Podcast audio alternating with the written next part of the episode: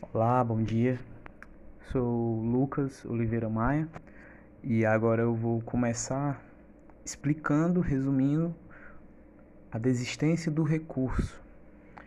Há dois fatos. A desistência do recurso ela pode ser parcial ou total e pode ocorrer até o início do julgamento. O recorrente ele sempre pode desistir por escrito ou em, sustentação oral. Né? E a sabe que a desistência do recurso ela se consiste em manifestação de vontade de não se levar mais adiante o recurso que já foi interposto. Ela impede supervenientemente o conhecimento do recurso e de eventual recurso adesivo a ele. A desistência independe de concordância do recorrido, né? Ali o que diz o artigo 998 do CPC.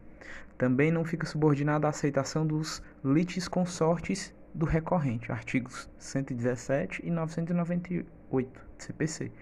Mas ela não prejudica os recursos próprios dos litisconsortes, ali onde diz, explica de forma veemente ali no artigo 117.